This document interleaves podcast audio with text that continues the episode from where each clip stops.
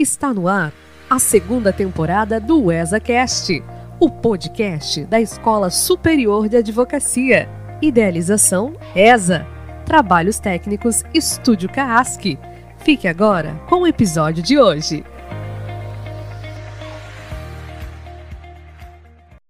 Olá, seja bem-vindo, seja bem-vinda. Você está no ESACast, o podcast oficial da Escola Superior da Advocacia do Estado de Santa Catarina. Meu nome é Edgar Galilhetti, sou secretário-geral da ESA e vou lhes acompanhar no episódio de hoje. O nosso convidado hoje é o professor William Santos Ferreira, a quem eu já vou apresentar. Mas antes da gente iniciar a nossa conversa, e a nossa conversa será sobre direito probatório, uh, eu gostaria de fazer umas menções institucionais, como de praxe aqui. A primeira delas é a doutora Cláudia Prudência, presidente da nossa seccional. A segunda, o doutor Douglas Dalmonte, diretor-geral da, da Escola Superior da Advocacia e também ao Dr. Juliano Mandelli, que é presidente da CAASC, que nos permite a utilização da estrutura do estúdio CAASC para produção e depois divulgação do conteúdo desse nosso podcast. Então, eu vou fazer a apresentação do, do nosso convidado de hoje, o Dr. William Santos Ferreira. Ele é mestre e doutor pela PUC de São Paulo, é advogado e consultor jurídico, é professor na graduação, no mestrado e no doutorado da PUC São Paulo, é coordenador do curso de pós-graduação em Direito Imobiliário, também da PUC São Paulo, é coordenador e líder de um grupo de pesquisa sobre processo civil que tem como linhas é, de pesquisa a efetividade do direito privado e as liberdades civis. Nosso convidado também é autor de inúmeras obras jurídicas, ele é uma das maiores autoridades nacionais em direito probatório coordena também o núcleo de contencioso estratégico da Escola Superior da Advocacia do Estado de São Paulo, então é nosso colega de, de ESA também. Como é que vai, professor William? Tudo bem? Tudo ótimo, muito obrigado. Agradeço aqui ao convite, na pessoa do Edgar Gariletti, muito obrigado pela oportunidade de podermos estar aqui nesse diálogo frutífero, que sei que é extremamente acolhedor e, e traz inúmeros e grandes pensadores é, para dialogar sobre direito e para mim é uma satisfação dialogar né, nesse estado que eu tenho tanto carinho e que vou com muita assiduidade, inclusive sempre, é, especialmente pela Ordem dos Advogados do Brasil, eu vou a Santa Catarina e para mim é um, é um imenso prazer estar sempre com vocês. Hoje online, mas não deixa de ser uma satisfação. Muito obrigado e espero poder contribuir é, nesse momento. Bom, professor, nós é que temos que agradecer. Né? A gente só tinha obrigação de, tratando desse, desse tema sobre direito probatório, a gente tinha a obrigação de lhe convidar, porque, como eu já disse, né, o senhor é uma das maiores autoridades no Brasil sobre, sobre esse assunto. Então, antecipadamente, já em nome da advocacia catarinense, em nome da Escola Superior da Advocacia, e em meu nome pessoal também, agradeço a sua participação. E, como eu disse, né, a gente vai falar sobre direito probatório, mas antes da gente entrar basicamente nesse nosso assunto, tem um ponto do seu currículo que eu omiti aqui propositadamente para a gente pegar o gancho e iniciar a nossa conversa, é que o senhor foi agraciado por duas vezes né, com o prêmio Jabuti, um prêmio referência no, no, Brasil, né, com um trabalho, primeiro sobre uh, reforma do Poder Judiciário e outro sobre processo e Constituição. E antes da gente começar essa nossa gravação, eu disse que uh, esses dois temas aqui eles são extremamente importantes, eu considero como até introdutórios para a gente poder falar sobre, sobre a questão do direito probatório. Então, se o professor pudesse explicar um pouquinho para o nosso ouvinte, enfim, em que consistiu essa pesquisa sobre reforma do judiciário e essa pesquisa também sobre processo e constituição. Perfeitamente. É, nós, é, ao tratarmos da, da reforma do judiciário, quando falamos da reforma do judiciário, estamos falando da emenda 45 de 2004, que, é, no fundo, ela, ela representou, e eu vou me permitir é, fazer aqui uma, uma, uma, uma pequena, um, um, ainda um retrospecto um pouco maior para poder explicar o momento em que chegou a reforma do judiciário, se me permite. Que é exatamente o seguinte: nós tivemos, em relação é, ao processo civil, é, dois momentos muito marcantes nas últimas décadas. É, uma eh, no momento anterior eh, a, a, essa emenda 45, dez anos, exatamente dez anos antes, nós tivemos, em 1994, a alteração, uma reforma no Código de Processo Civil, que eram chamadas de mini-reformas, justamente para quebrar aquele paradigma, aquele, aquela sombra que se vivia da não é, reforma do não novo Código Civil, porque ele era integralmente sendo discutido, ficou décadas sendo discutido, optou-se naquela época por mini-reformas. Então, naquele momento, é, sobretudo capitaneado é, por Atos Guzmão Carneiro, é, era um dos, dos idealizadores dessa, desse momento, é, nós tivemos é, uma escolha de um ponto de ruptura que, num primeiro momento, passou desapercebido, e talvez por isso até tenha sido aprovado, que foi em 1994 a alteração da lei que introduziu a tutela antecipada no artigo 273 e depois no artigo 461 as tutelas específicas e obrigações de fazer e não fazer. Por que, que eu digo que esse momento, para tudo que nós discutimos no Brasil hoje, ele representou, naquela época não se tinha dimensão do que estava acontecendo. Primeiro, porque ele representou genericamente ali a amplificação das possibilidades de concessão de liminares para simplificarmos em 1994, uma vez que praticamente só se falava em liminares em ação possessória, mandado de segurança e algumas cautelares. Era isso que era muito comum. Eu me lembro bem como, ainda como advogado iniciante, eu me lembro que é, era, era, era, era prazeroso ir ao, ir ao fórum nas chamadas cautelares de situação de protesto, que era onde a gente via liminar. Era incrível, mas a advocacia via liminar em sustação de protesto ação possessória e mandado de segurança. Era isso basicamente. E isso foi em 1994.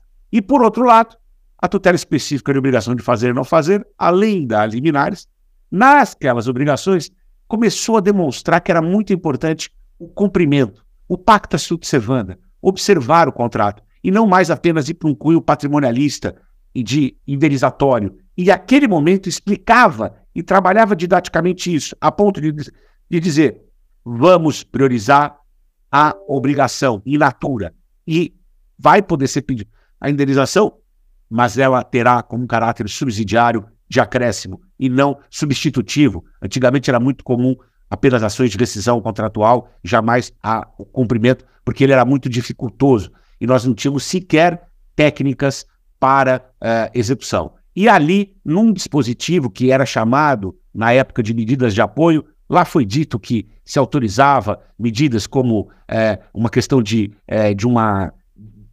se tinha a possibilidade de força policial, é, medidas que se gastam ao resultado equivalente ao cumprimento da obrigação e ainda é, outras hipóteses que pudessem ser previstas, é, que pudessem ser verificadas pelo juiz. Naquele momento, criou-se também uma grande abertura, não só, que eu já falei da, das tutelas é, liminares, mas também a questão em torno da atipicidade de atividades executivas. Isso foi em 94.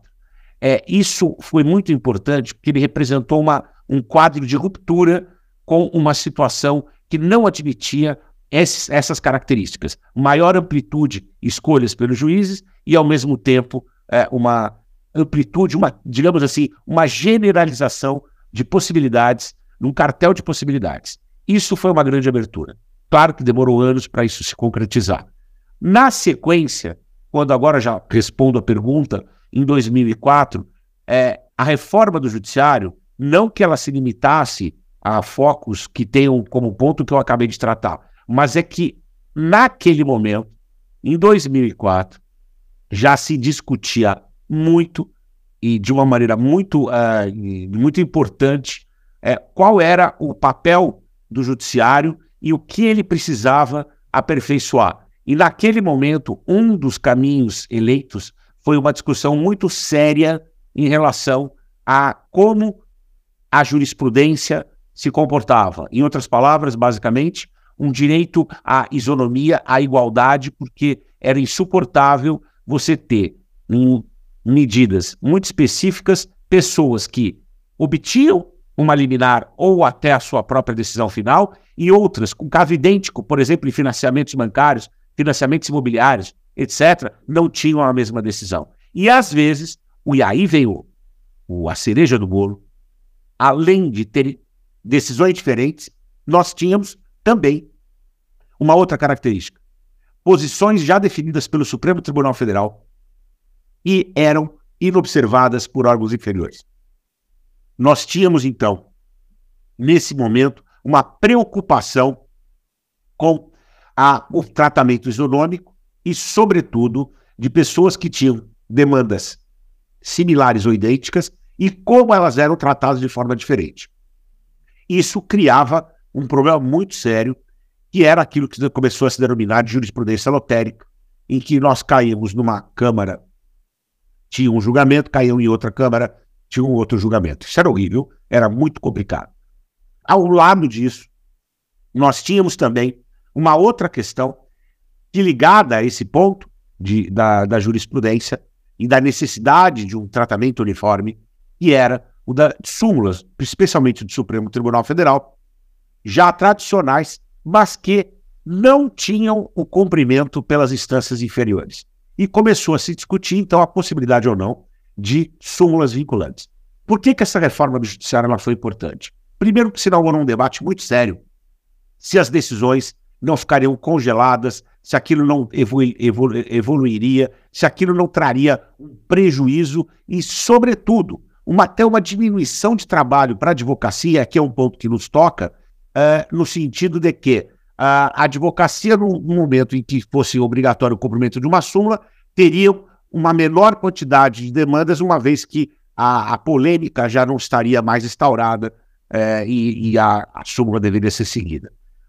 Claro que ao lado disso teremos inúmeras outras questões, mas esse era um ponto muito sério. E eu, na época, me lembro que quando nós discutimos isso, na iminência da aprovação da reforma do Judiciário, esse era um dos pontos-chave, ali a discussão foi que, na minha visão, nós tínhamos um problema sério, porque a divergência estimula o debate e o debate leva à eternização de uma discussão, porque é, é o fluxo rotativo, ele não para, porque a advocacia, se há uma chance de uma decisão diferente, até um dever profissional de defender uma posição, já que, lembrando, as súmulas eram apenas é, estimuladoras de um posicionamento e não impo impositivas.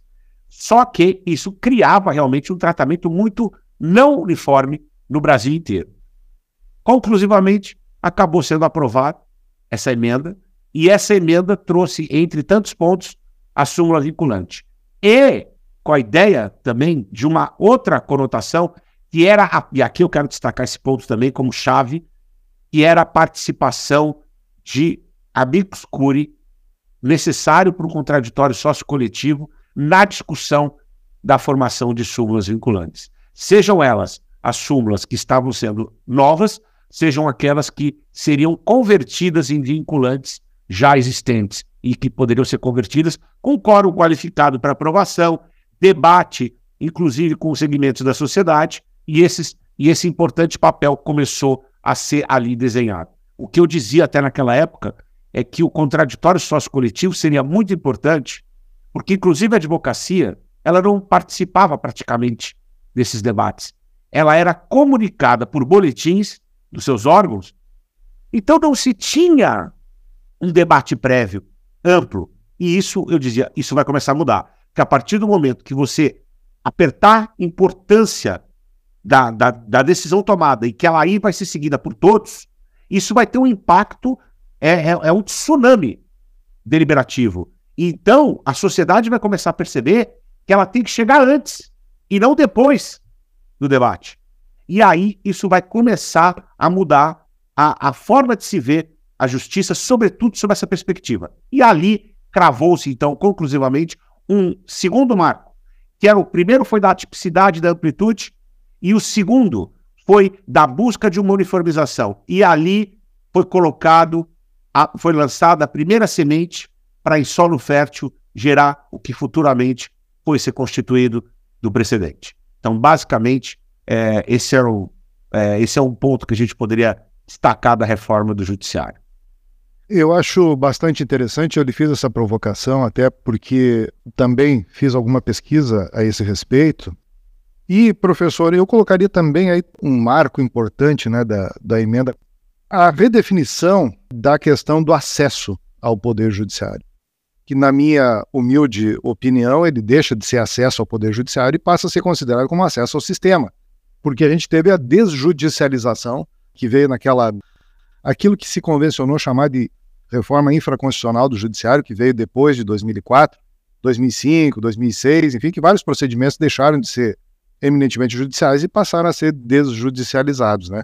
Entre eles, inventário e partilha, tem algumas, alguns procedimentos aí que passaram a ser é, desjudicializados.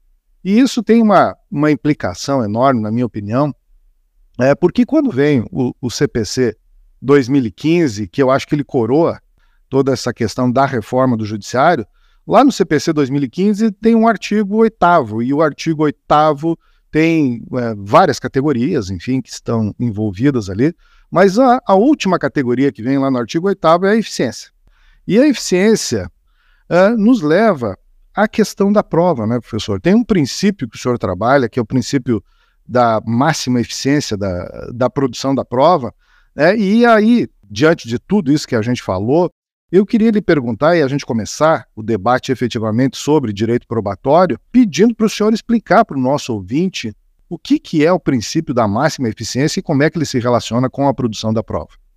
Excelente. Muito obrigado pela possibilidade de falar desse ponto tão importante. Diga, uh, eu comento que, uh, primeiro que quando eu tratei desse, desse item uh, na minha tese de doutorado, que é Princípios Fundamentais da Prova Civil, foi a primeira vez que eu tratei dele, desse ponto. Aliás, é interessante mencionar isso, porque agora, até nesses diálogos, a gente vai reavivando e, e, e vendo é, que é uma timeline, né? É, isso eu produzo finalmente a defesa em 2008, então veja como é, falamos, né? Dois, é interessante isso, 1994, 2004, eu estou falando agora em 2008. Então é, é com precisão. Lembrando que ah, também na emenda constitucional nós tivemos a razoável duração dos processos e observando a deficiência com relação a essa máxima eficiência introduzidas entre as cláusulas pétreas. O que vai criar, então, esse arcabouço constitucional estimulador, como você bem colocou, da situação infraconstitucional, em que os temas começaram a ser uh, delineados, e aí eu surjo uh, com a minha tese em, em 2008, preocupado em encontrar é, definidos ou apresentar os principais, os princípios fundamentais da prova civil. E o que me incomodava na época, e eu quero dividir isso com todos, me incomodava muito, era uma direção, uma leitura sempre imediata dos dispositivos legais, numa visão, numa tradição muito anterior, que era a visão de leitura de dispositivos de códigos, que é resultado de uma busca, de uma primeira análise de uma segurança jurídica da codificação, muito ligada ao sistema francês, muito ligado aos sistemas de civil law, com esse compromisso de codificação. Isso tudo nós encambamos com muita força, com muita garra, mas começaram a apresentar fissuras severas. E essas fissuras severas foram a partir de uma compreensão de que nem tudo pode ser visto a partir de regras, de sim ou não como um prazo processual, por exemplo, eu defino 15 dias para contestar, em regra, isso é bem tranquilo, é uma definição clara e, portanto, tem que trazer segurança jurídica mesmo. Mas os princípios, que são comandos normativos, também, mas que são comandos normativos voltados para encontrar valores, eles são genéricos, mas eles precisam ser extraídos do sistema. E quando eu fui estudar sobre princípios fundamentais, eu confesso que eu não queria aspas, inventar princípios. Que nós tendemos, como princípios, acabaram tendo esse ar muito importante de transmitir valores, de representar a forma de hermenêutica, de interpretação da lei, orientar a interpretação. Essa questão ela começou a ser adotada de uma maneira muito descuidada e por parcela da doutrina. E eu até brinco quando falo com meus alunos da graduação que uh, é, princípio começou a ser utilizado, inclusive em decisão judicial, para fechar argumento. Falava, falava, pelo princípio da dignidade da pessoa humana, pelo princípio da isonomia. E, na verdade, o princípio nunca foi, surgiu para fechar argumentos, como se fosse para blindar e diga: ninguém vem falar aqui, senão você é inimigo disso. Porque ele não pode ter essa função. Porque se ele fosse para ter essa função de fechamento de raciocínio, ele não se chamaria princípio, ele se chamaria ultimício. Porque princípio principia raciocínio, orienta debate, orienta interpretação. lança-luzes em momentos difíceis. É isso que nós fazemos. Ele é para a argumentação e não para o fechamento e blindagem conclusiva. Então, olhando sobre essa ótica, eu não queria ser um, um estimulador do que alguns vêm denominando criticamente de pan-principialismo. E aí, eu falei, não vou, eu vou ficar aqui nos tradicionais, vou, vou tentar, claro que verificar no sistema brasileiro, na Constituição Federal, na lei infraconstitucional, mas vamos falar de contraditório, para defesa, etc. Aí eu leio, leio, leio, eu falo, mas eu tenho um princípio que está regendo aqui. Eu tenho aquela coisa que a advocacia às vezes tem, aquela sensibilidade de aqui tem alguma coisa errada, mas o que é? E eu estudando isso, eu cheguei a uma conclusão. A conclusão era que nós precisávamos não só ler a lei, mas ler a lei com uma maneira, com um valor já agregado. E qual é esse valor agregado? Toda vez que eu leio um dispositivo ligado à prova, eu tenho que ler o dispositivo me perguntando: ele atinge o seu objetivo? Aí poderia dizer, mas isso não é para toda lei? Isso não é para toda hipótese?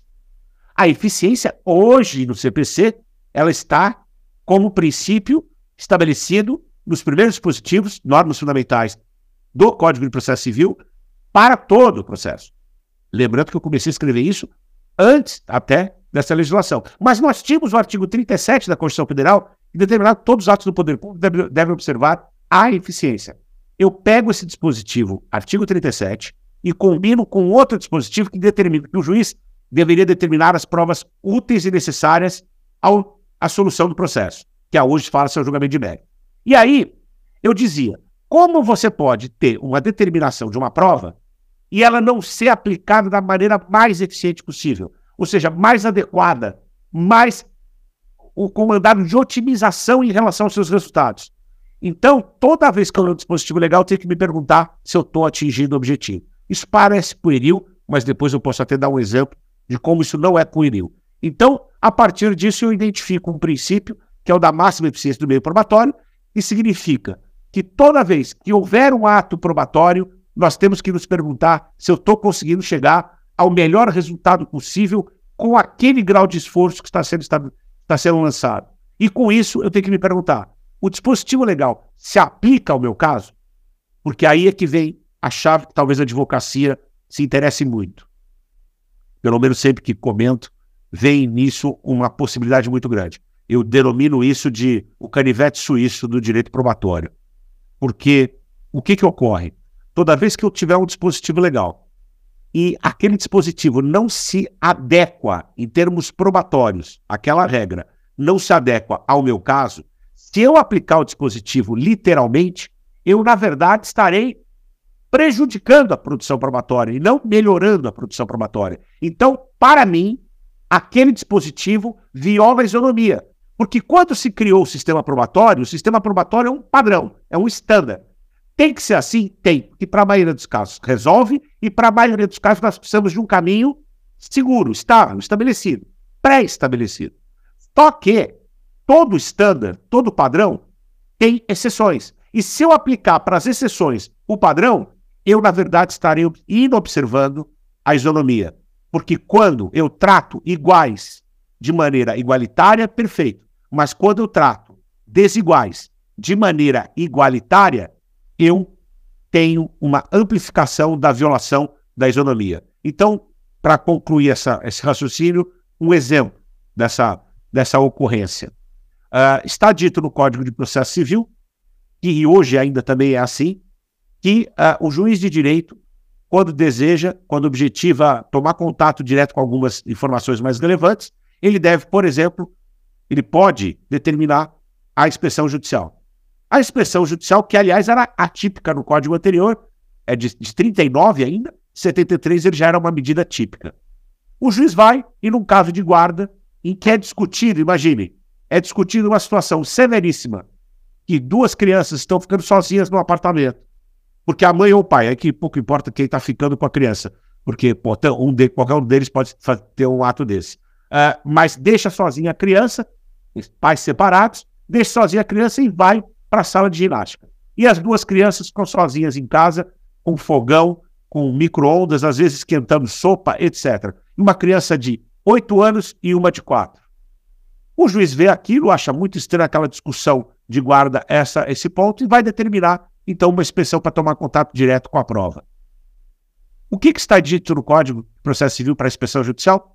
Que o juiz deverá determinar em observância ao contraditório, comunicar às partes dia, hora e local para comparecimento para os momentos para que possam prestar os esclarecimentos necessários, quando então o juiz tomará contato com a prova e poderá, inclusive, levar um funcionário.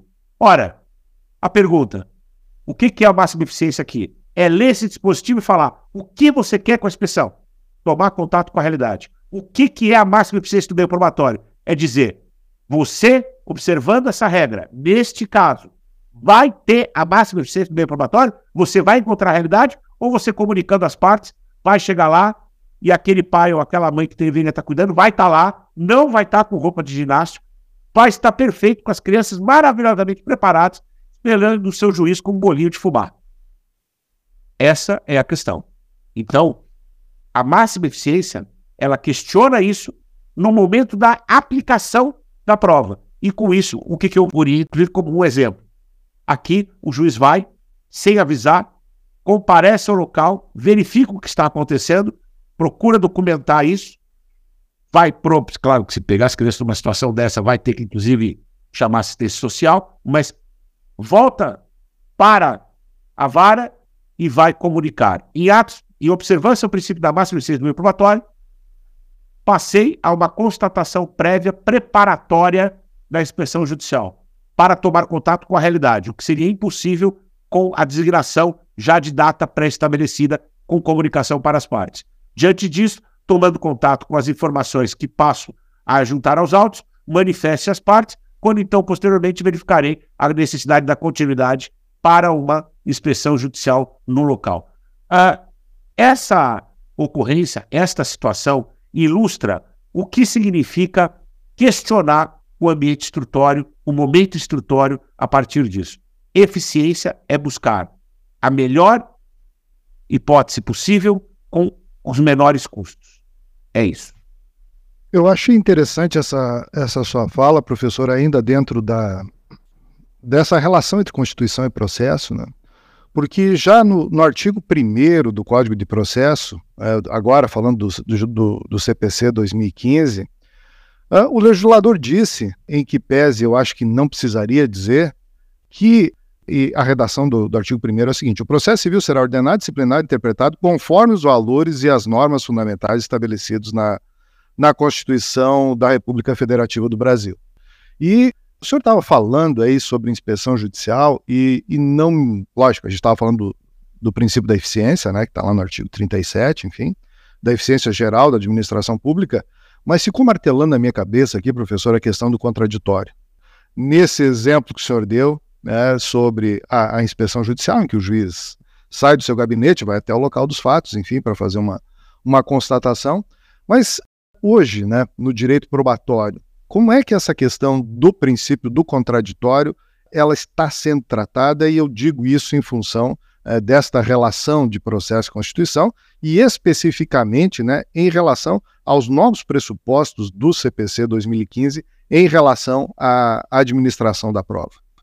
Sim, esse, esse é um ponto é, importante e que cria um balanço numa reflexão com o exemplo que eu acabei de traçar, inclusive aqui. É, quando se fala em contraditório, e da prova isso tem um valor imenso, se diz que eu tenho que ter ciência prévia, oportunidade para a realização de um ato e, posteriormente, a consideração judicial ou seja, não adianta eu saber se eu não posso participar.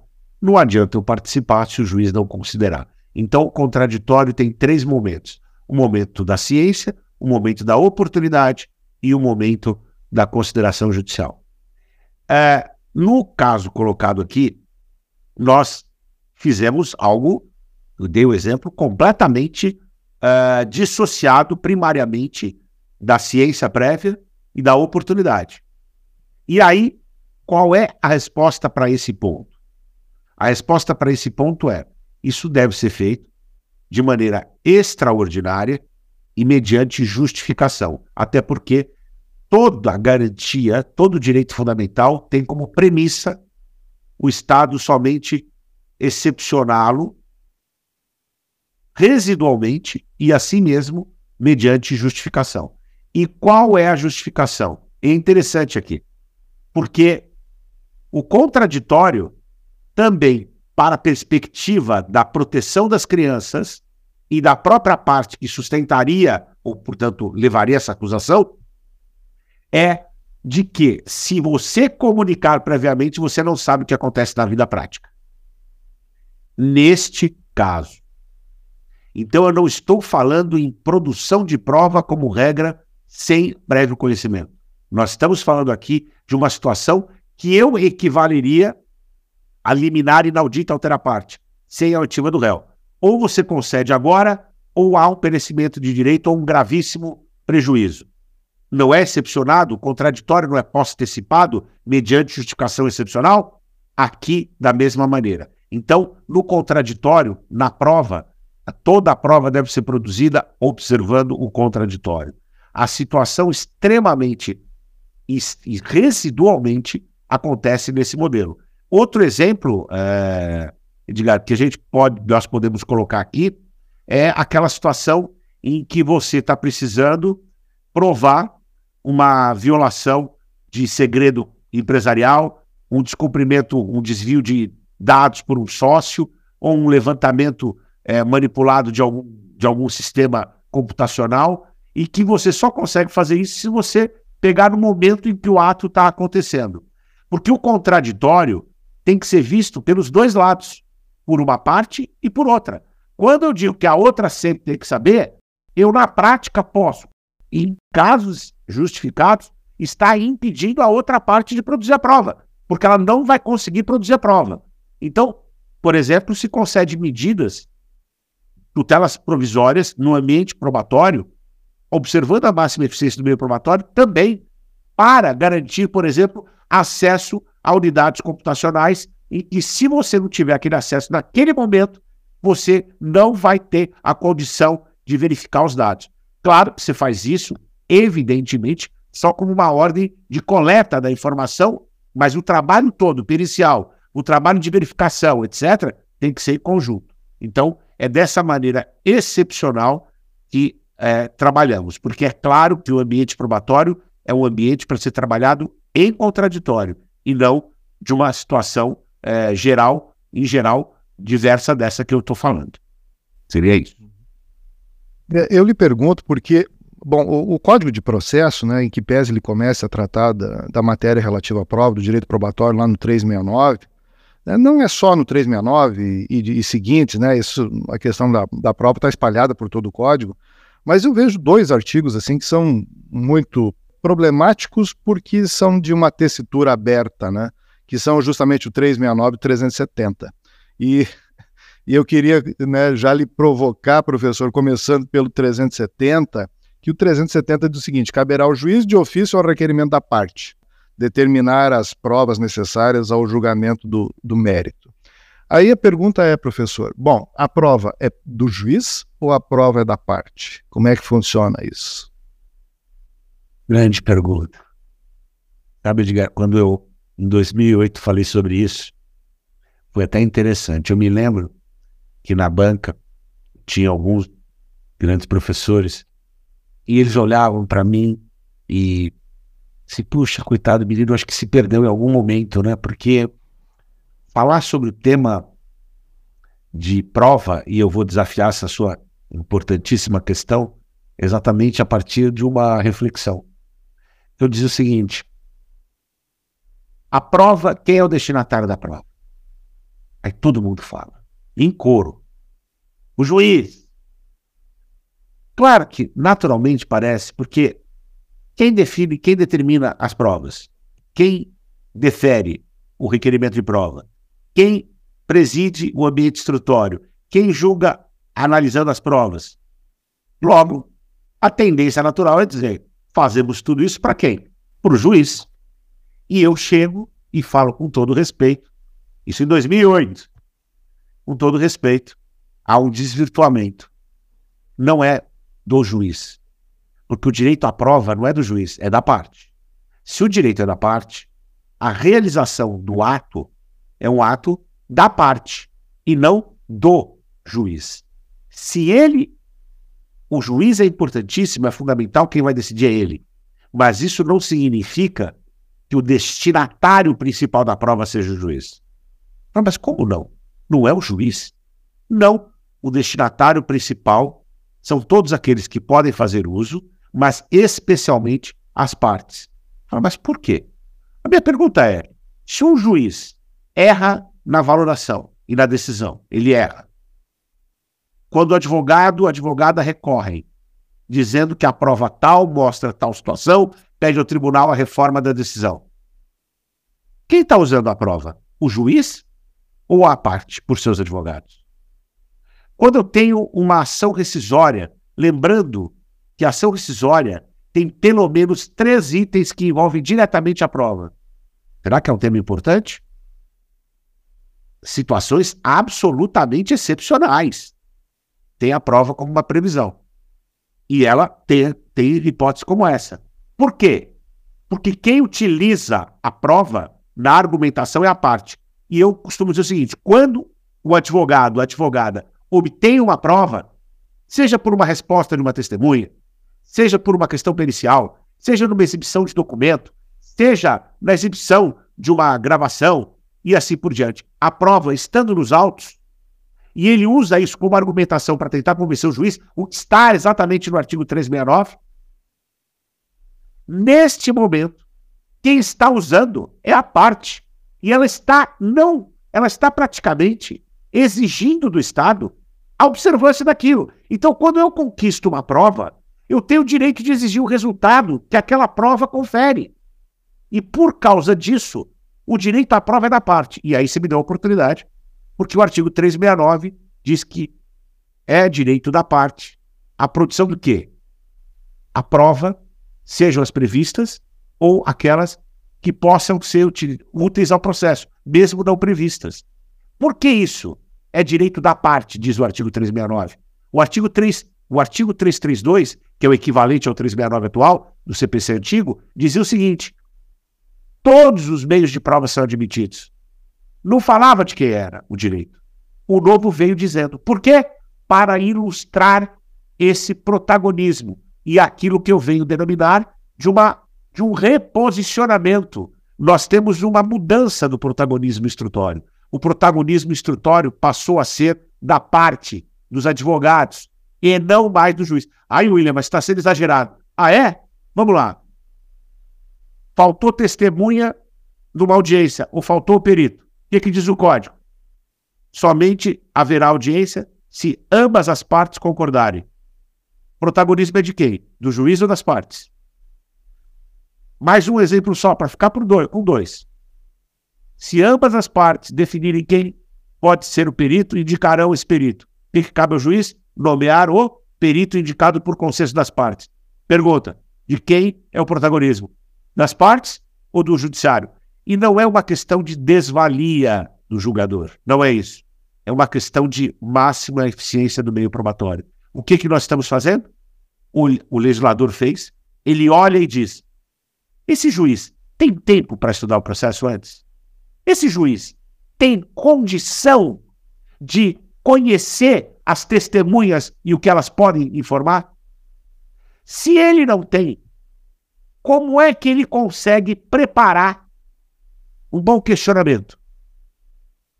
Como é que ele consegue preparar um interrogatório?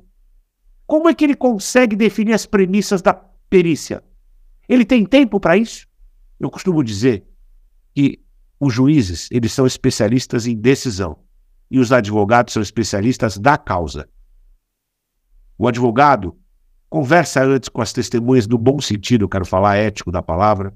Ele conhece o tema, ele faz as perguntas. Ele, portanto, tem o quê? O momento do contraditório, o momento da produção da prova, para levar para o processo todas aquelas informações. Essa é uma técnica que privilegia quem está em melhor posição para a produção da prova. E o que está menor é o juiz, que tem, na verdade, um grande valor: a imparcialidade e a condução do processo. É por isso que eu digo que os juízes deixaram de ser os operadores da prova para serem os CEOs da instrução. Eles passam a ser os CEOs da instrução. Eles coordenam a instrução. Na hora que acontece um problema, na hora que um advogado impugna porque o outro está tentando levar uma pergunta tendenciosa para a testemunha responder, ali surge uma objeção, quem tem que decidir? O juiz. E esse imediatismo é possível. Por quê? Porque ele ouve uma parte, ouve outra e decide. O juiz não surge com a solução. O juiz extrai a solução do processo. E ele extrai a partir dessa técnica. E é isso que diz o 369, que agrega o 370, que aí nós podemos, na sequência, falar do 370. Mas eu ainda estou no 369, professor, porque tem um outro problema aqui. Ah, e o 369, ele, ele fala especificamente, né? É, nos meios típicos e nos meios atípicos de produção de prova. Isso no CPC 2015 tem muita influência? Essa distinção dos meios típicos, prova testemunhal, documental, enfim, para meios atípicos, ou seja, aqueles moralmente legítimos né, na redação do código? Eu aqui vou fazer uma divisão, que já faço há bastante tempo, é, no tocante à tipicidade, que é a seguinte: é, a atipicidade ela importa em dois modelos. O primeiro é quando eu tenho um meio típico, prova documental, prova pericial, prova testemunhal, prova documental, e surge um novo meio. É uma hipótese. Só que atualmente nós estamos vivendo um problema é um, é um momento, é o nosso momento. Problema. E é o seguinte: quase tudo que nós temos de novo hoje, novas tecnologias, novos sistemas. Estou falando do que aqui? Eu estou falando de blockchain, eu estou falando de meios eletrônicos, eu estou falando de sistemas de processamento, arquivos na nuvem, é, fotografia digital. Falar, mas está autorizado no código eles se convertem em prova documental. E por isso dá a impressão que está tudo resolvido. Só que não, pelo seguinte: a atipicidade não se dá apenas no meio de prova, mas no modo de produzir a prova, porque o legislador não consegue acompanhar as evoluções técnicas. Então, nós temos que ter, nós devemos ter autorização geral, como está dito no 369, para atipicidade, que significa não só novos meios de prova, mas novos modos de produzir provas, ainda que elas sejam, por exemplo, catalogadas como prova documental. Porque nós precisamos de uma teoria geral para enquadrar a atipicidade. Porque senão não pode ser um jogo de vale tudo. A atipicidade não é um vale tudo. A atipicidade é não vale apenas a prova especificada ou regulada, mas há que se ter uma maneira de controlar, ainda que mais geral, e aí é o problema, como falou bem, a, questão aberta, a tipicidade, que vai, até eu tenho um trabalho publicado sobre isso, a tipicidade executiva da produção de prova. Explicando melhor, toda produção de prova tem atividades executivas. Por quê? Porque o juiz manda exibir documento, o juiz determina, a parte requer, o juiz determina a exibição de um documento, a exibição de coisa, o perito não consegue acessar um documento, acessar um sistema de computador, etc., e vai precisar de uma ordem judicial. Ou seja, nós temos atividades executivas dentro da produção. Esse é um trabalho, por isso que eu acabei focando nele, observando a eficiência com esse trabalho. E aí, eu digo, a atipicidade executiva é acolhida dentro até das provas típicas, prova documental, etc. Vou dar um exemplo Edgar, que nós temos, é, que eu tive a honra de ter a, a menção, uh, havia uma discussão muito grande se cabia fixação de multa para exibição de documento. E eu, há muito tempo, sustento que é possível, inclusive em relação à parte contrária. Tem um problema, ah, mas a parte contrária é até presunção. Depende. Tem situações em que você não conhece integralmente as informações. Então você não pode pedir uma presunção daquilo que você sequer sabe o que é. Você tem direito a informar-se com base naquilo que existe, mas você não tem acesso àquilo. Então você não teria como presumir. Então existem situações que, mesmo em relação à parte contrária, está com o documento, você pode pedir exibição. E eu dizia que isso está previsto e é possível a fixação de multa. E havia uma discussão muito grande se era possível essa fixação em relação à parte contrária, porque para terceiros tem uma disposição literal e para a parte não teria essa clareza tamanha. Eu digo, eu dizia três argumentos. O primeiro é que parece muito estranho o terceiro ter possibilidade de ter uma multa contra ele para exibir algo e a parte não ter esse mesmo dever. Ainda mais num sistema que diz que o processo deve ser cooperativo.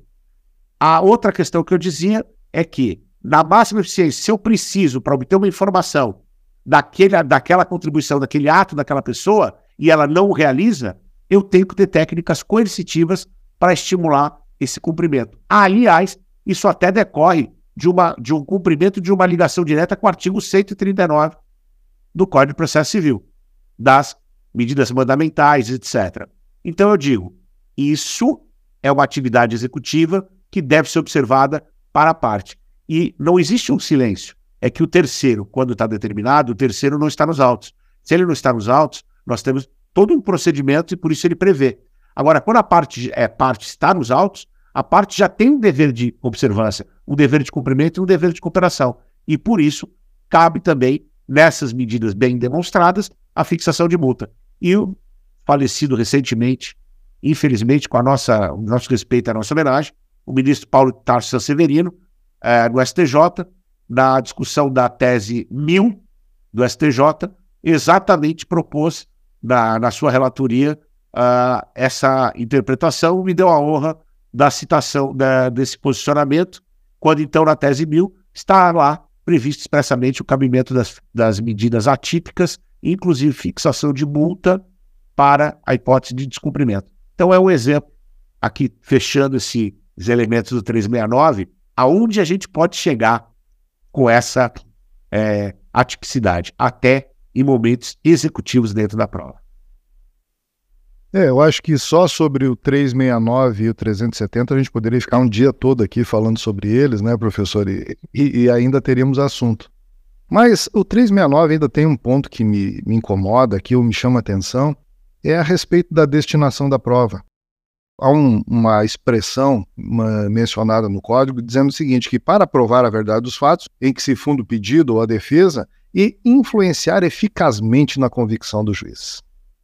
Esse influenciar eficazmente é apenas um jogo de palavras ou agora no CPC 2015 nós temos alguma orientação principiológica ou, ou instrumental mesmo né, que tenha modificado a, a função da prova? A prova do CPC 2015 é a mesma do CPC de 73? Eu sempre eu, eu entendo que a teoria geral da prova ela veio sofrendo grandes modificações à luz da, dos anseios constitucionais, desses novos ventos que têm soprado, ela já veio mudando a estrutura, a função da prova. A prova e a sua o seu questionamento, a sua reflexão me permitem é, mostrar a diferença abissal entre o Código de 73 e o Código de 2015, é, cuja medida já vinha acontecendo, mas ela, ela mudou completamente pelo seguinte: quando o protagonismo é do juiz, a tendência é que ele praticamente autorresolva a questão. Exemplos clássicos. Chega na audiência, quem começa a fazer pergunta? O juiz. Técnica de interrogatório número um. Nunca se faz a primeira e principal pergunta no começo. Essa é uma técnica de interrogatório, pesquisas dos Estados Unidos, etc., indicam isso. O que, que o juiz faz? Começa três perguntas, ele acaba. Ele acabou de destruir toda a técnica de interrogatório que o advogado ficou preparando por semanas. O que eu quero dizer com isso não é contra o judiciário. Tanto que eu, quando fui chamado no Congresso Nacional para falar sobre o projeto do Código, eu sugeri que os advogados deveriam perguntar antes dos juízes. E isso passou a ser forma de interrogatório. Houve uma pressão muito grande da Associação dos Magistrados e podem ver que hoje o código diz que o juiz poderá formular perguntas no início ou no fim. E eu sempre digo, faça no fim, porque você pode contribuir muito com as suas, os seus questionamentos secundários, mas jamais os primários. Então, é, essa mudança de protagonismo quer dizer o quê? me permita dizer, eu consigo influenciar eficazmente um juiz que já faz a pergunta no começo, quando eu preciso estruturar toda a prova para levar para ele essa análise? Não. Estou dando um exemplo clássico e categórico, decisivo dessa questão. Por quê? Porque o juiz ele está para ser um receptor de conteúdos para análise e não para já partir para um trabalho imediato, porque ele passa por pré-concepções, por pré-conceito. Tem uma frase que eu tenho usado muito nos meus últimos oportunidades de manifestação, palestras, é uma frase do Nietzsche. O Nietzsche dizia o seguinte: a maior inimiga da verdade não é a mentira, são as convicções. Essa frase, ela para mim, ela é a síntese do que eu espero do direito probatório. Eu não posso ter na instrução alguém que pré-conceba situações, porque ela é tão perigosa. E, por favor, eu, como eu falo para a advocacia, eu fico feliz como advogado também, porque eu sinto, e quando eu falo pra, e com os magistrados, eu também procuro levar essa mensagem, que todos estamos imbuídos do melhor valor. O problema é que quando eu faço de uma maneira intencional, primariamente, eu estou indo em busca de alguns focos. E esses focos acabam tendo um problema seríssimo, que é o chamado viés de confirmação. O que, que é isso? Quando o juiz já está com uma concepção de alguma coisa e ele está fazendo ele mesmo a instrução, as perguntas, o encaminhamento, como ele, ele seria nesse momento, então, dessa maneira, o titular, ele titularizando isso, ele começa a ter uma percepção. Eu não estou dizendo que o ser humano que ouve, que analisa, não, não pensa. É claro que o juiz pensa. Só que ele está pensando. Só que como ele está agindo, ele já está tendo uma posição ele vai começar a buscar essa. Toda vez que aparecer algo próximo do que ele pensa ou está pensando, ele tende a fazer o quê? Uma coisa chamada viés de confirmação. Ele capta aquilo e. Tá vendo? É a frase do tá vendo. Tá vendo? Tá vendo? Aí o advogado quer fazer uma pergunta, ele está indeferida. Por quê? Porque o juízo já está convencido. Aí uma vez eu, eu falei, excelência, me desculpe, mas eu preciso fazer a pergunta. Doutor, o juízo está convencido. Eu falei, excelência, com todo respeito, o senhor pode estar convencido. Eu acho até que talvez o senhor possa mudar depois. Mas se o senhor não me der condições, eu não vou estar conseguindo produzir prova. Porque eu posso ter um caso de prova difícil, mas ela não é prova impossível. É prova difícil. E se a prova é difícil e você, excelência, não deixa nem eu produzir a prova, ela não é difícil, ela é impossível. Mas ela não é impossível porque ela não pode ser feita. É porque o senhor não permite que eu faça. E aí, você sabe que até, é, no evento da OAB, é, que eu participei, da OAB de Santa Catarina. É, eu estava nessas palestras, essas organizações maravilhosas que vocês fazem, né? Esses eventos que só Santa Catarina para reunir milhares de pessoas no mesmo evento. Só vocês, né? É brincadeira, hein? É uma, além de uma advocacia muito assídua, também é uma organização que, pelo amor de Deus. E eu estava falando, e me surgiu que agora estou usando, que é o seguinte: a palavra improvável pode tanto significar aquilo que não dá para provar, porque é improvável, não consigo provar, como improvável é a falta de probabilidade, ou seja, que é muito difícil, mas ainda tem, é uma, é uma probabilidade pequena. Então é tão absurdo que a própria palavra já é ambígua. Então, é isso que eu quero ilustrar. Nós temos e precisamos de juízes não que estejam julgando no momento da produção, mas que estejam gerenciando no momento da produção. O momento da produção é o momento para contribuir eficazmente para a convicção e não para ser impedido eficazmente por convicção. Se eu posso sintetizar o que nós estamos falando aqui.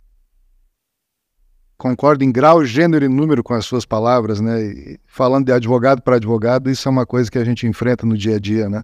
O problema dos vieses né, e das heurísticas, né, quando elas tomam aí o protagonismo né, na questão da, da produção da prova. É, professor, a gente já falou bastante aqui sobre teoria geral da prova, né, mas eu não, é, não posso deixar de lhe fazer uma, duas perguntas, pelo menos, aí, antes da gente encerrar. A primeira delas é agora de cunho eminentemente prático, diz respeito aí à produção antecipada da prova, artigo 381. Eu acho que o CPC veio e né, reformulou né, a produção antecipada de provas, CPC 2015, mas ele trouxe lá uma, uma, um novo dispositivo né, que eu acho que não tinha no CPC de 73, que é a produção antecipada da prova com o objetivo de evitar conflito. E uh, eu gostaria se o senhor pudesse, falasse um pouquinho né, sobre essa nova teoria da produção antecipada da prova e exatamente o que é isto, né, essa novidade no CPC 2015 a respeito da tendência ou da tentativa de se evitar um conflito pela produção antecipada de prova. Perfeito. Esse, inclusive, é alvo de uma das grandes preocupações do, do grupo de pesquisa TTPA, Tradições, Transformações e Perspectivas Avançadas, que eu tenho a honra de liderar lá na PUC de São Paulo. Nós temos discutido, inclusive, porque a produção antecipada, que vem, portanto, a prova antes da demanda, antes do, da, do litígio, ela é interessante, né? Porque ela mostra, inclusive, quem é o destinatário real da prova. Porque não tem valoração pelo juiz na produção. E quem vai valorar a prova? As partes. Por quê? Porque existem situações em que nós não conseguimos saber o que fez. Porque parte de uma premissa errada de que toda parte sabe o que aconteceu. E também existe uma outra premissa. E mesmo que a pessoa saiba, ela pode não ter certeza se ela vai conseguir produzir prova.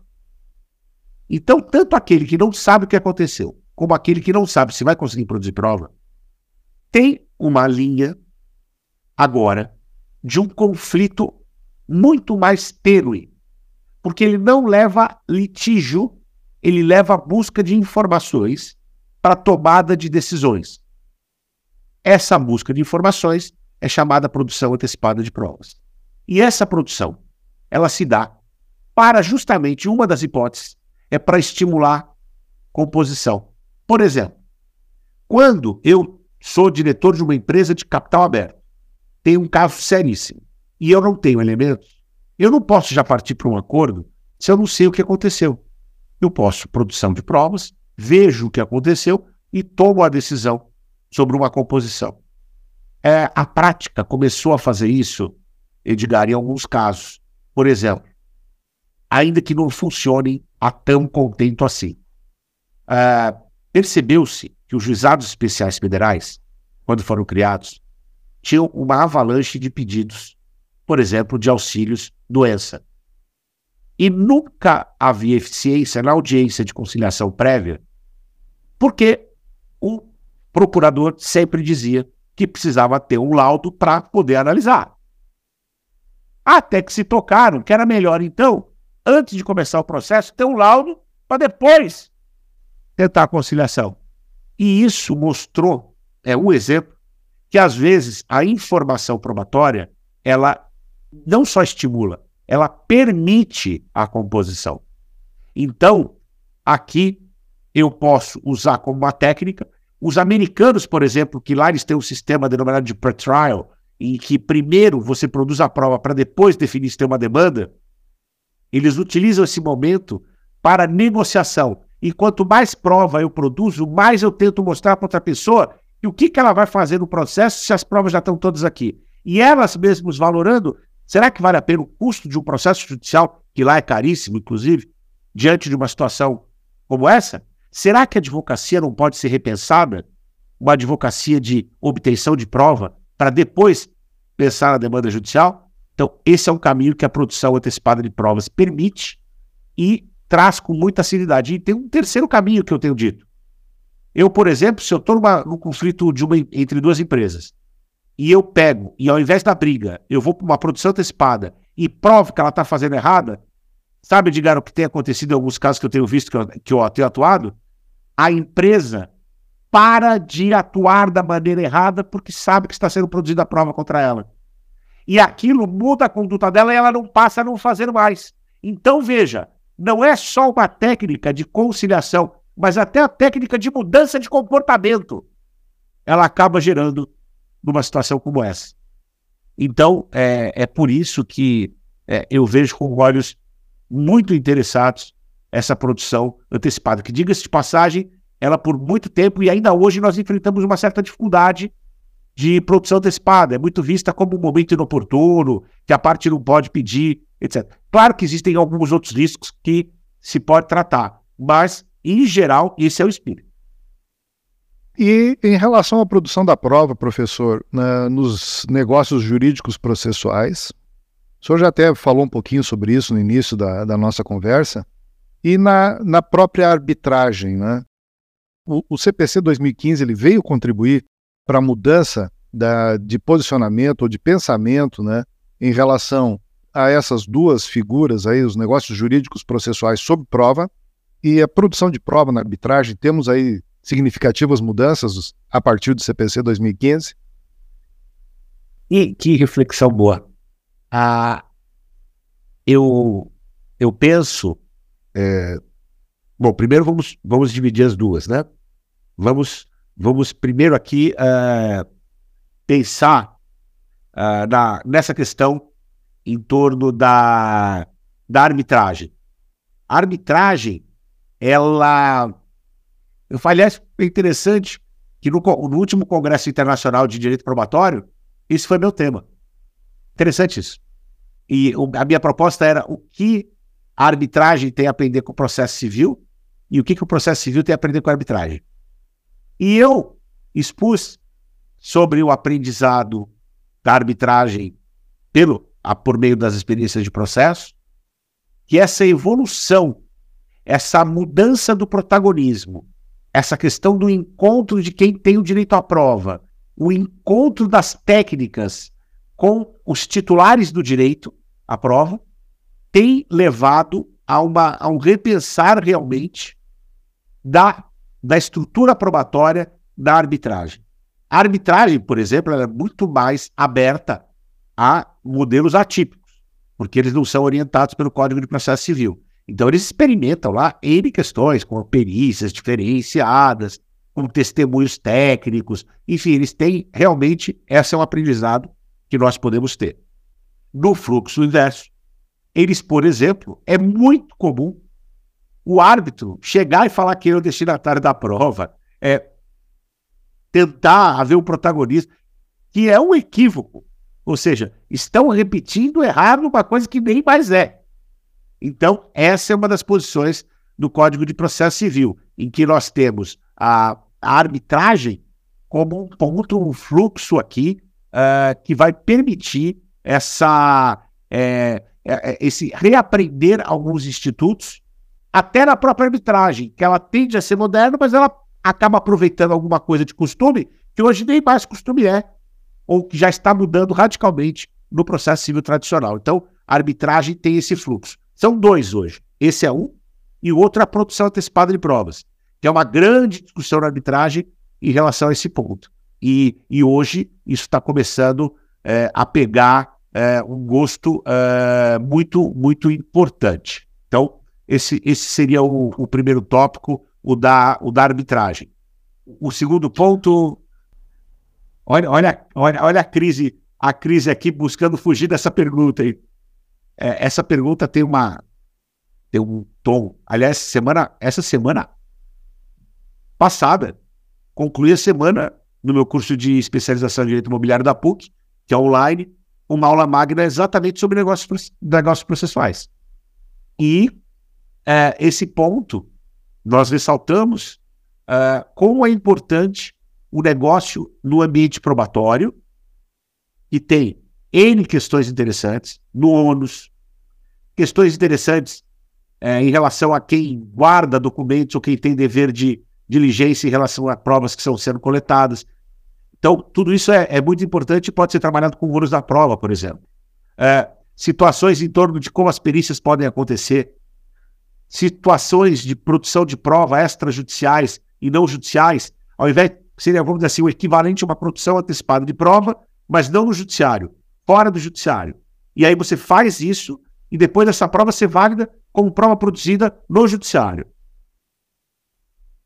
O ponto que ainda é alvo de muito debate, para nós sermos muito francos aqui, são aquelas hipóteses em que o juiz acaba sendo impedido de atividades. Por exemplo, um negócio processual que diga não caberá, nos nossos casos, prova pericial. Isto é um negócio processual válido? Ou quando o juiz entende que é indispensável uma determinada prova, como está no artigo 370, ele pode determinar, mesmo que exista negócio processual contra. Essa é uma questão que fica, porque se ele não pode determinar e ele não vai poder julgar, porque ele não tem o convencimento, então aí ele teria que ir para o ônus da prova. E uma das perguntas que se faz é se isso é correto. Eu prefiro ser mais prático. É confiável no contrato você deliberar que não vai ter prova pericial quando você não sabe o que você vai ter lá na frente de experiência? Eu estou falando como advogado agora, não estou falando como processualista doutrinador. Embora eu acho que as duas figuras às vezes têm que se dialogar muito. Eles têm que sentar na mesa e, e, e, e discutir a crise. A crise aqui é essa. Será que eu consigo antever as situações? Ou vai me bater desespero lá na frente por um negócio que eu fiz muito exagerado? Eu não estou dizendo que pode ou não pode, eu estou dizendo se é interessante ou não sempre. Eu acho que tem muita coisa que pode fazer, mas tem outras que são delicadas. Essas vedações de prova, elas são muito perigosas. Porque até que ponto a vedação de prova não é a vedação de contraditório? E se for vedação de contraditório, pode? Se é uma garantia constitucional? Então, uh, esse é um ponto de reflexão. Mas que eu tenho negócios pro, é, processuais ligados à prova interessantíssimos, nós temos inúmeros. Pré-fixação de multa para não exibição de documento, estabelecimento de presunção na hipótese de não exibição e qual seria a presunção em alguns casos específicos. Então, tem situações, eu sei disso, por exemplo, em mercado securitário. Você pode ter previsões de ônus da prova com base nisso. Ó, se você não coletou provas sobre determinado assunto, você não poderá reclamar, você não poderá reclamar tal coisa. Até cláusula de não petendo, de não ajuizamento. Porque se você não toma cuidado, você cria um ambiente propício para o teu interesse e prejudica a parte contrária, então eu vou estabelecer ônus da prova diferente. Então, os negócios do ambiente probatório podem, bem feitos, podem ser muito úteis é, nessa, nesse encaminhamento, sempre com a dosimetria. Lembrando que o melhor remédio do mundo também tem escrito na, na sua bula que, dependendo da dosagem, pode matar. Então, professor, bom, eu tenho mais umas 10 perguntas para lhe fazer aqui. É evidente né, que o nosso, nosso tempo aqui não permite isso, mas já deixo um convite público aqui e no ar para a gente uh, marcar uma próxima conversa aí para a gente poder esmiuçar um pouquinho mais esse tema que é tão importante, que é do dia a dia do advogado. Enfim, tenho certeza absoluta que essa nossa conversa aqui vai ser do interesse de toda a advocacia catarinense. Então fica já o convite, professor, para a gente marcar uma próxima data aí para terminar esses assuntos aqui, ou pelo menos para aprofundar alguns deles, né? Mas enfim, como a gente tem um, um limite de horário aqui, né, e a gente já está se aproximando bastante dele, quando a gente chega no final do nosso podcast, professor, a gente sempre deixa a palavra livre para o nosso convidado, para ele fazer uso dela da forma que, que bem entender. Se tiver algum ponto que a gente tenha deixado passar aqui, que né, o senhor considera importante dentro de todo esse contexto que a gente falou, enfim, né, ou simplesmente para né, se despedir dos nossos, dos nossos ouvintes, que tenho certeza que muitos deles vão nos acompanhar até o final. Então, professor, tens a palavra livre. Bem, primeiro não posso deixar de agradecer, então, mais uma vez, uh, e a, primeiro agradecer a forma tão gentil, tão acolhedora, com que sempre sou recebido por toda a advocacia catarinense. É, é, hoje tenho o prazer de dizer que tenho inúmeros é, colegas e ex-alunos que já foram ex-alunos meus em cursos de especialização, em cursos da ESA, em cursos é, em que eu, em congressos que eu participei da ESA, enfim, eu tenho é, esse contato e voltar e voltar numa, num método tão interessante, num podcast com temas tão variados e importantes e com esse grau de atenção e profissionalismo, eu, eu fico muito honrado e quero agradecer. E o que eu posso, eu acho que dividir com, com os nossos ouvintes, é que se alguém tiver interesse em alguns temas, alguns deles eu procuro divulgar é, trabalhos públicos da internet. Eu uso a, a, minha, a minha rede, que é o Instagram, se me permitir a, a referência, é William, dois L's e M de mãe, Santos Ferreira, underline. William Santos Ferreira, underline. Eu, tem lá um link na bio, eu depois até admito a amizade, é, porque é, aquela, é, um, é um fechado e aí ingressa no link na bio, e lá tem vários trabalhos esses que foram referenciados sobre tutela, sobre a questão evoluindo até para temas da reforma. Então, todos eles, a maioria deles estão lá publicados, e é um tema que eu gostaria de deixar como uma divisão, porque nós estamos discutindo aqui, é, não é um sonho, não é utopia, nós estamos preocupados com realidade, e direito probatório é realidade na sua mais alta essência, mas com uma coisa que eu queria é, dividir com todos ao final, que é o seguinte: a advocacia. É, eu sou filho de advogado também, comecei muito cedo a trabalhar. E depois, agora, de tantos anos, 30 anos de, de advocacia, é, a advocacia, ela luta, é uma luta todo dia. É uma luta todo dia.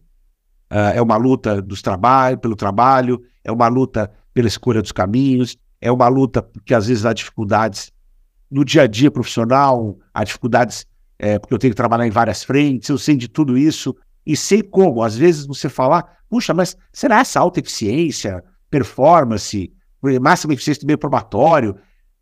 Essa, adotada com simplicidade, é apenas uma chave para o mesmo dia a dia concreto de uma advocacia diária, para uma advocacia de quem vai fazer uma pergunta e ter um indeferimento, porque quando essas colocações são feitas de maneira cuidadosa, leve, mas também importantes durante uma audiência, durante um despacho com o juiz ou numa sustentação oral no tribunal, eles, eu tenho sentido, inclusive, que já há uma magistratura que fala: opa, peraí, está citando o quê? Quer dizer, não é mais aquele pedido, aquela insurgência grotesca, dura só, de reclamação. Não, ela é uma argumentação de demonstração do porquê eu preciso. E isso tem um resultado. Então, levar isso como uma esperança e aquela frase que eu gosto de sempre dizer da advocacia. A advocacia, no plano probatório, é aquela que prova que muitas vezes o impossível é um déficit cognitivo. Muito obrigado. Nós é que agradecemos a sua a forma pronta, né, como o senhor também aceitou esse esse nosso convite, né?